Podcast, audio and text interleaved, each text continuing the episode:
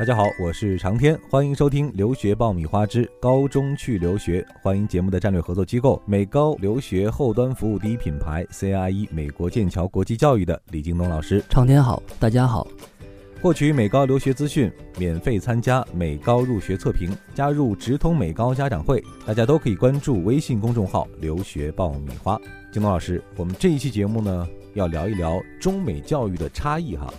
这也是很多家长决定送孩子去美高之前特别想了解的信息，因为现在市面上流传着很多关于美国教育的说法哈，有一些呃是真实的，但更多的好像听起来会有一些夸张啊。那今天我们就拨乱反正一下，呃，帮家长来分析分析真实的美国教育到底是什么样的。你还在为选校焦虑？你还在为文书苦恼？爆米花留学工作室二零一八年申请开始招生，从业十年以上的留学导师全程亲自办理，贴身指导，帮你成功迈入国外名校。联系我们，请关注微信公众号“留学爆米花”。我们先来说一个现象哈，很多家长在送孩子去美高之前都抱有一个幻想啊，就是孩子在国内。学习成绩不好，学习状态不好。呃，美国的教育制度更加的自由，更加的开放，可以给孩子一个更加充分发挥的空间。所以去那边读书呢，孩子压力会小一些，也会更轻松一些。呃，这个完全是谣传，这个就是你刚才说的那些乱象哈。在我的工作的经历中，经常会看到，我们管它叫旅游党，或者是一日游党。嗯，那么到了美国，只看了一眼。回来把他的想象加进去，写成一篇文章，实际上都是给我们这边的家长和学生，呃，传递了一种很错误的观念。尤其是像你刚才说的这个，去美国的学习很轻松，这个是至今为止我认为是最错误的一个观念。就是我们的家长看美高的时候，首先呢，你要分清你要去的是什么样的高中。呃，我们现在中国的家长。绝大部分送孩子去美国读的是美国的私立中学。嗯，呃，现在很多在网上流传的文章，实际上是很多的公立中学，这是两个截然不同的教育系统。嗯，所以请家长一定要分清这两个系统。嗯，那么中国和美国的教育哈，到底存在着哪些差异呢？我们从几个大的方面，呃，来给大家讲一讲。啊，首先我觉得可能是一个学习目的的一个不同。啊，在中国，其实很多孩子不知道为什么学习，是家长安排了，学校安排了，我就按部就班的。呃，一步一步的去完成我的整个学业啊，但是美国教育体系的设计里其实不是这样的。没错，没错，尤其是我们这些中国孩子去美国读的这些私立高中，在这个方面表现的会更充分一些。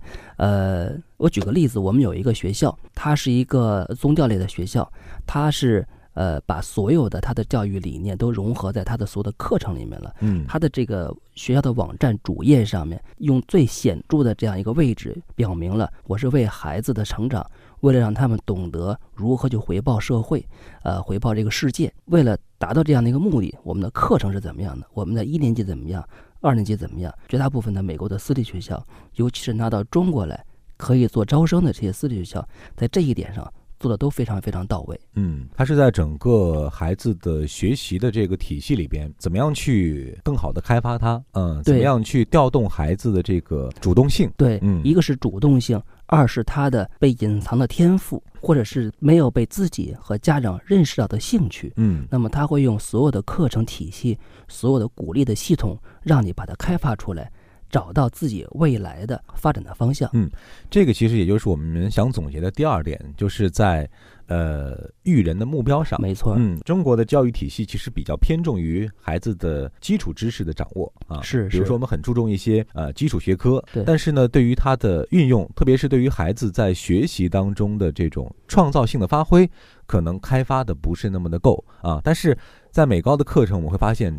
整个不管是考试也好，还是整个课程设计也好，其实非常注重对于孩子创造性和创造力的发挥。没错，呃，实际上就是说，并不是中国的教育制度要求孩子去死记硬背很多基础的知识不好。嗯，呃，这个呢，对孩子的成长实际上也有一些好处。嗯，但是呢，在另外一方面，像你说的课程的融合，呃，这种跨学科的交叉，每一项单门学科的这样知识的运用，那么在我们中国的这样的课程体系里面，现在确实执行的不好。嗯。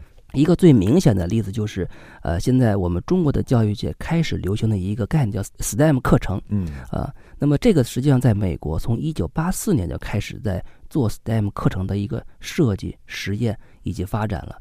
那么现在在绝大部分的美高的学校里面，STEM 课程、STEM 的实验、STEM 的活动是非常非常流行的一个项目。前面两点呢，我们是从比较宏观的角度讲了讲中美教育上的差异。那第三部分呢，我们会讲一些比较具象的，也是家长最关心的，就是呃整个学习的安排上，中国和美国，特别是高中阶段有什么样的不一样？那在这儿呢，我代表家长来提问哈，请李老师给我们来详细的介绍一下，因为李老师每年也是多次往返中美之间，对于美国高中的这个学校教育也是非常的了解哈。首先我们来看看课堂，我们知道中国的课堂其实还是比较按照老师的引导来去按部就班的去学，那在美国课堂，我们会看到一些影视剧上啊，会发现。学生会很主动，课堂的秩序好像也没有那么的有序哈。真实情况是这样吗？很多影视剧表现的都是公立中学的这样的一种状态。公立中学确实是，呃，有些确实是比较随意，但是在私立中学里面呢，课堂上面这个纪律还是要讲的，就你不能随意的起来，随意的出去，呃，随意的去影响别人。嗯。但是对于老师所讲的东西，你可以随时的去提问。嗯。那么你可以随时提出自己的反问，可以随时质疑他的这样的一些论断。那么老师很欢迎，因为你这样子呢，说明你在思考他的问题。如果学生能就老师的某一种问题，呃，说服他，你的是对的，那么老师会在你的成绩单上会给你打一个大大的一个 A。嗯，所以呃，美国的这个学校的这个课堂上呢，老师是鼓励学生来反驳自己、质疑自己。那当然了，你不能瞎反驳，你要有理论 啊。那在这个师生关系上，其实。还是比较平等的哈，不像中国孩子其实有点怕老师，对对，这也是很多学生去美国读书之后比较不太适应的一点，就是不太敢发问，然后呢，跟老师好像始终是有距离的，这也让很多国外的老师有一点不适应，觉得哎，中国的学生为什么？是这样的一个状况，对，因为在美国呢，就是老师跟学生之间的关系呢，呃，跟我们这边确实是差别比较大。在美国的一个中学里面，老师更像一个导师，老师会主动去引导你去探索你自己的目标、你自己的兴趣，或者是你自己未来的人生观的方向。嗯，这里是互联网第一留学咨询分享节目《留学爆米花》，欢迎继续收听哦。说到课堂呢，还有一点我很关心哈，就是，呃，国内现在其实我们中学的授课啊，很多的这个班级都很大哈。那国外其实好像也有这种大班，也有小班。美国的私立中学每个班大概是多少人？然后呢，会不会出现这种呃孩子得不到关注的状况？呃，我记得有一个调查，美国的私立中学里面的平均班级人数。应该是在十八个人到二十个人之间。我们见过班级学生人数最少的十个人啊，多一点的二十三个人，呃，基本上是在这个十到二十三这个规模之内。所以在这样的一个呃班级人数里面呢，老师是会很方便的照顾到每一个学生。嗯，呃，尤其是中国的学生是一排一排一排面对着老师。对。那么美国呢？那么就是叫会议式的这样的，每一个人都会在。授课的同时看到别人的这样的一个表情，嗯，或者是表现，很方便的能进行讨论。另外还有一点我注意到，因为呃有同事也是送孩子去美国读高中嘛，呃看孩子朋友圈会发现，好像课程安排的没有那么满啊，这个空闲的时间很多。当然孩子自己也会给自己找很多事情，呃也就是说美国的呃课程设置其实除了我们传统意义上的授课之外，它会有很多的这种。课余时间啊，供孩子来自我安排哈，这就是一个美国高中课程体系跟中国高中课程体系完全不一样的地方，就是，呃，美国的高中，呃，基本上是在早上的七点半到下午的三点半之间上主要的正课，嗯，那么三点半之后就会安排很多很多的课外活动，嗯，俱乐部或者是一些兴趣班，啊。呃，因为这是跟呃美国的整个教育体系是呃有很大关系的，嗯。啊，美国的升学体系呢，呃，尤其是大学升学的体系里面，它会采用呃学生在呃高中里面的大约五个方面的一个内容，呃，考试成绩我们就不要说了，因为这个是不管任何一个国家都要看的。那么考试成绩之外，还要看学生的课外活动，嗯啊，还要看学生的这种呃课堂的表现。还要看学生的推荐信，嗯，那么这些呢，在学分之外的东西，那那么很多是从这种课下三点半之后来的，比如说他的课外活动。嗯，那么在三点半之后，学生可以参与，比如说是社区的劳动，可以参与篮球俱乐部，可以参与话剧社，也可以自己组建相应的学生俱乐部去运转。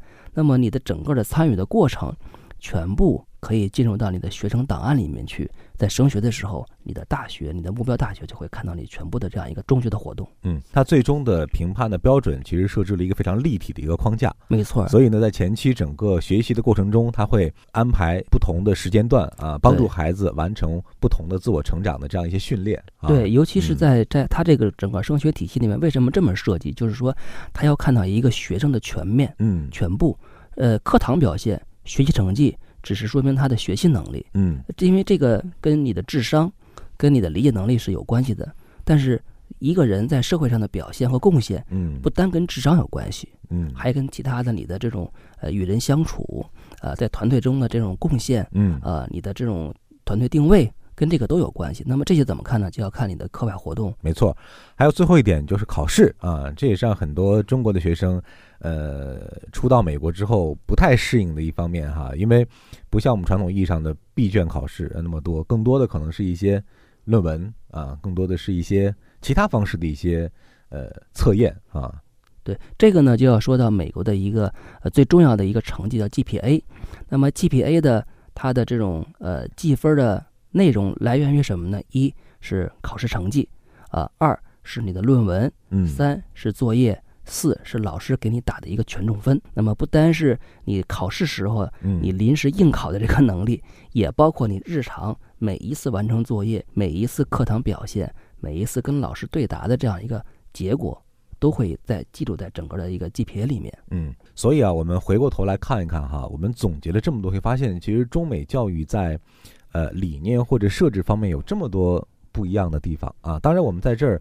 呃，不能说孰优孰劣，因为中国的教育体制还是有它适应国情的一方面和适应我们长久以来学生培养的这样的一个理念和思路的方面啊。对，存在即合理嘛。嗯，但是我们只能说，呃，如果家长准备把孩子送去美国的话，那未来你的孩子可能会面临这样的一整套体系。对对。那么在这样一种体系里面呢，就是你要家长你要提前去熟悉，你要知道人家是这么。呃，一种规定，这样子呢，你才能帮助孩子去适应美国的学校，帮助他去规划整个这个中学的学习。所有的美国中学都会有呃一个叫学术规划老师，还有一个是大学升学指导老师。这两个老师是当所有的学生第一次踏入这个高中校门的时候，会面对面的跟学生去交流你的人生方向、职业方向、兴趣特点、学术特点。那么根据你的所有的这样的意愿。根据你现在的学术水平和所具备的能力，帮你规划高中几年的学习进程、考试时间，啊，包括一些外面的一些活动怎么去做。所以这个是更像一个导师的关系。嗯，所以说在留学美国之前，哈，我们要充分的掌握信息。是，不仅是家长要掌握信息，更重要的是家长要通过。各种各样的机会，把这些信息灌输给孩子。没错，你不能把一无所知的孩子送到美国，让他去自己适应。对，他应该是提前有所准备，对，才能去那边更好的适应。好了，今天这期节目呢，我们讲到了中美教育方面的差异，哈，也是帮助啊准备送孩子出国留学读高中的家长们，呃，有更多的真实的、呃立体的和充分的认知。在把孩子送出去之前，啊，希望家长也好好的补上这一课。好了，再次感谢大家收听《留学爆米花之高中去留学》，获取美高留学资讯，免费参加美高入学测评，加入我们的直通美高家长会，大家都可以关注微信公众号“留学爆米花”。今天的这期节目就到这儿，再次感谢我们节目的战略合作机构——美高留学后端服务第一品牌 CIE 美国剑桥国际教育的李敬东老师。下一期再会。